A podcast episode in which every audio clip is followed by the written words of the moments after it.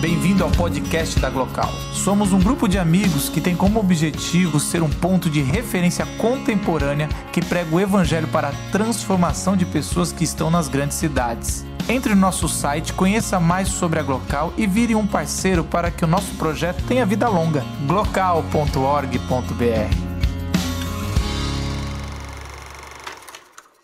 Boa noite, gente. É, falando então sobre essa coisa de imagem, de moda, eu acho que todo mundo já teve alguma experiência mesmo, né? Como foi falado aqui, de você. É, eu lembro quando eu era pequeno, eu discutia muita coisa assim em casa. Tinha umas umas grifes que o pessoal usava e minha mãe sempre foi daquelas de proibir tudo, né? Aí eu, mãe, mãe, é, eu queria usar tal roupa. Não, é muito caro, menino, mas todo mundo está usando lá na escola. E a gente realmente, às vezes, classifica isso como uma coisa de adolescente. Ah, o adolescente é que precisa pertencer. Mas isso eu acho que é o que transcende né, a questão do adolescente. Se a gente olhar para a gente hoje, talvez vai perceber algumas maneiras de buscar o pertencimento, ou de ser um pouco mais aceito, ou de parecer alguém que está por dentro, por exemplo, bem informado, dependendo da área que você trabalha. Né, eu não posso me vestir de tal jeito, eu preciso é, mas por mais que eu goste de um estilo mais suave, mais tranquilo, mais simples, não. Eu vou perder um pouco de moral. Eu tenho que usar uma coisa mais alternativa, ou o contrário. Né? Ah, eu preciso estar bem arrumadinho, preciso. Então, é, quando era criança tinha uma uma historinha que eu gostava demais. Quem já ouviu falar na história da nova roupa do rei? Nova roupa do rei, uma, um texto reescrito pelo Hans Christian Andersen, o dinamarquês, que escreveu várias histórias, e ele, o jeito que ele ajeitou essa história, ficou mais ou menos é, para quem não conhece e para quem conhece lembrar comigo. Tinha uma pessoa que era o, um malandro ou duas, dependendo da versão da tradução.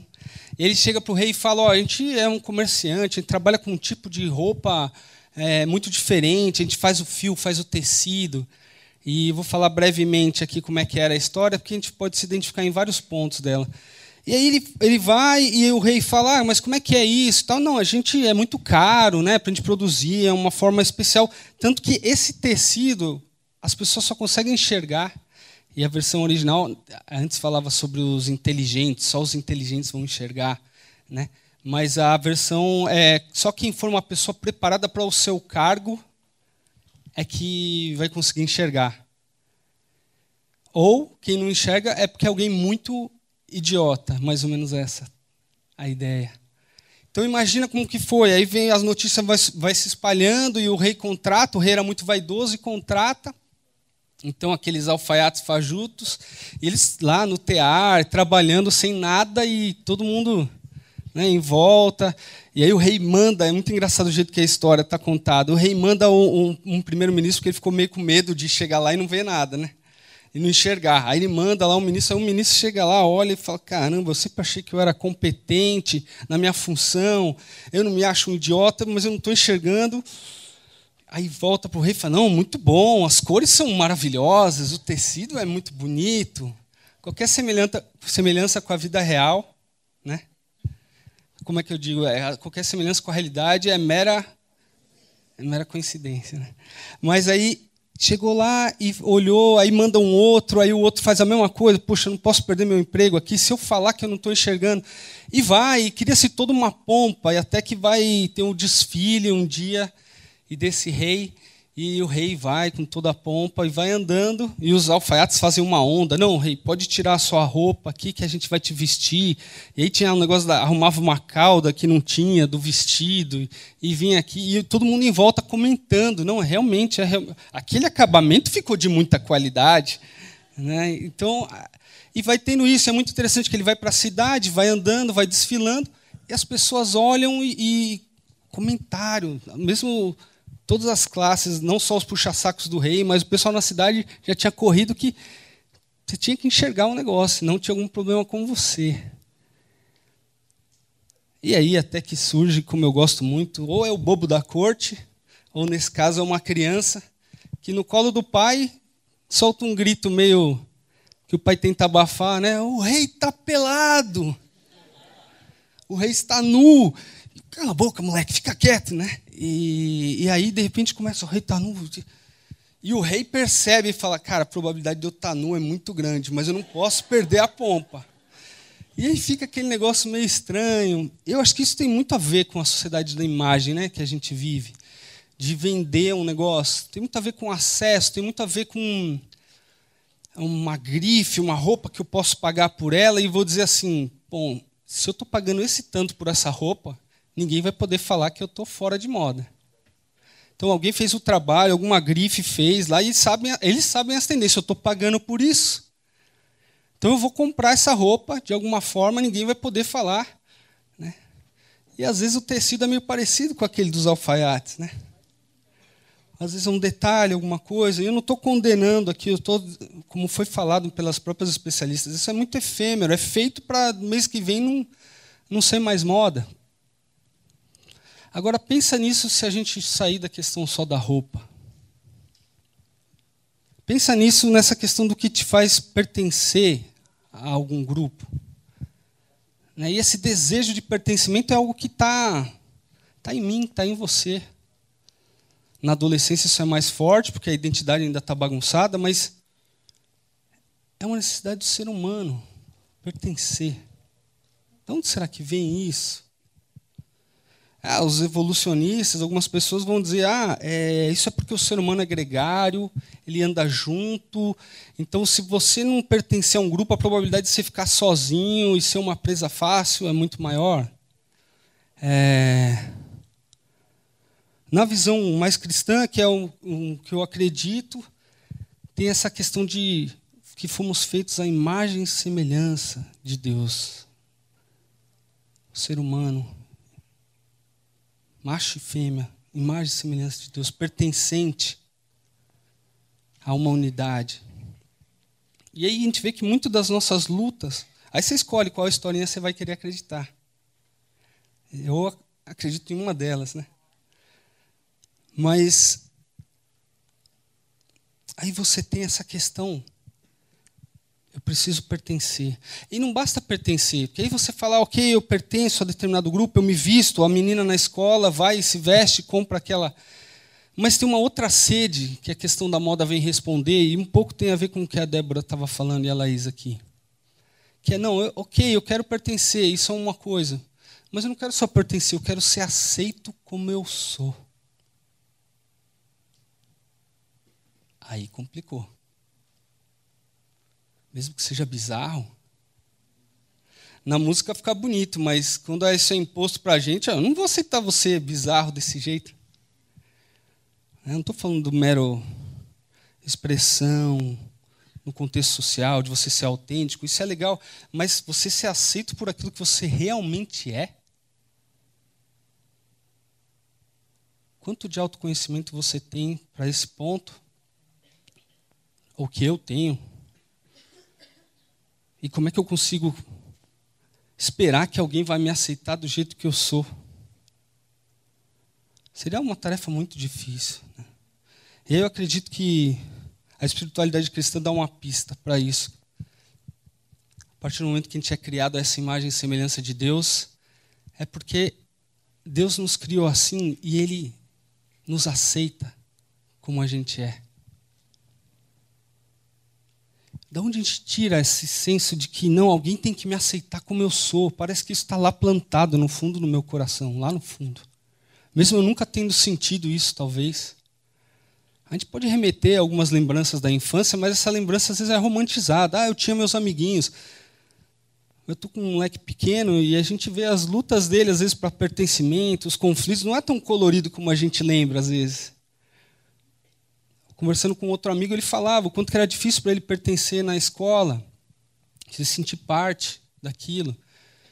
Talvez se você for honesto e lembrar do passado, não vai ser tão colorido assim. Então, de onde a gente tirou essa referência de pertencimento? Que existe alguém que me aceita como eu sou, me conhece como eu sou. Né? Aí a escritura cristã vai chamar isso de, de pertencimento, né? de imagem e semelhança, vai chamar isso de eternidade plantada no coração do ser humano. Eu queria que você Rumando para o final aqui, você pensasse nisso. Aonde que você. Que parte da sua alma está gritando mais por essa aceitação do jeito que eu sou? Em que, que isso aparece mais? E aí tem um texto que eu queria finalizar lendo com vocês, que é uma fala de Jesus. Eu selecionei alguns trechos que falam especificamente sobre isso para dar uma sequência mais lógica no texto, mas é um texto clássico do Olhem os lírios do campo. Olhem as flores. A ideia é aquela florzinha que nasce ali no no rejunte ali. Não é aquela flor ornamental, é uma florzinha besta que fica ali perdida, mas que tem a sua graça. O lírio era um negócio que não tinha muita função, então eles tiravam ali e queimavam o lírio para poder fazer plantação. Então não era como a gente pensa hoje em flores como algo ornamental, era um negócio ordinário. Era uma coisinha ali sem tanto valor. Mas Jesus chama atenção, né? E fala para a gente olhar. Portanto, eu digo: não se preocupem com a sua própria vida quanto ao que comer ou beber, nem com o seu próprio corpo quanto ao que vestir. Não é a vida mais importante que a comida? e o corpo mais importante que a roupa? Por que vocês se preocupam com roupas? Vejam como crescem os lírios do campo, eles não trabalham nem tecem, contudo eu digo que nem Salomão, em todo o seu esplendor, vestiu-se como um deles. Se Deus veste assim a erva do campo, que hoje existe e amanhã é lançada no fogo, não vestirá muito mais a vocês, homens e mulheres de pequena fé. Portanto, não se preocupem dizendo que vamos comer, ou que vamos beber, ou até que vamos vestir, pois aqueles que não conhecem a Deus é que correm atrás dessas coisas. Mas o Pai Celestial de vocês, isso faz toda a diferença para mim, sabe que vocês precisam delas. Busquem, pois, em primeiro lugar o reino de Deus e a sua justiça, e todas essas coisas serão acrescentadas a vocês. Sabe essa necessidade mais profunda que eu e você temos de aceitação, de pertencimento? O Pai de vocês, o Pai Celestial de vocês, sabe que vocês precisam de cada uma delas. E eu não sei que impacto isso tem para você, mas para mim isso tem um, um peso enorme. Queria que a gente aproveitasse nesse momento e fizesse a sua meditação, a sua oração, a sua maneira de se conectar com Deus. E se você aí, pense com você, se quiser fechar seu olho, se não quiser, ficar à vontade.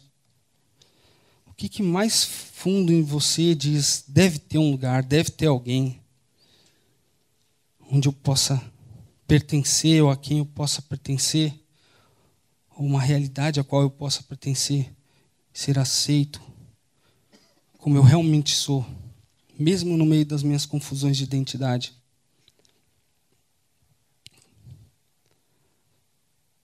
A história cristã diz que para que pudesse haver essa compra do jeito que nós somos, Jesus pagou um preço na cruz. Ele veio e falou: Eu vou, eu vou pagar, eu vou lá. Porque eu quero que eles saibam disso. Eles vão ter que ver, eles vão ter que tocar, eles vão ter que ver isso de uma maneira mais clara. Por isso eu vou e vou mostrar isso. Jesus vem e prova com a sua morte na cruz, dizendo: Esses daqui são meus, eles pertencem a mim, eles são aceitos por mim. É mais ou menos sobre isso que eu queria falar com você nessa noite. Queria que você se conectasse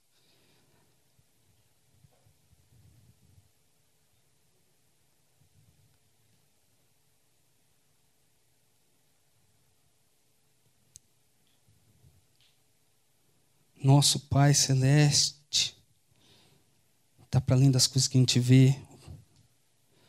Obrigado pela aceitação que a gente tem. Que é a nossa origem, verdadeira identidade, imagem e semelhança tua e, portanto, pertencentes a ti. Quantas e quantas vezes a gente busca em outras coisas um senso de dignidade, seja pela moda, seja pela profissão, pela inserção social pela moral de um grupo, pela pelo jeito de ser e de agir, mas que a gente sabe que só encontra isso em algo que transcende nós, mas que escolheu escolheu fazer parte da nossa vida. Muito obrigado por isso.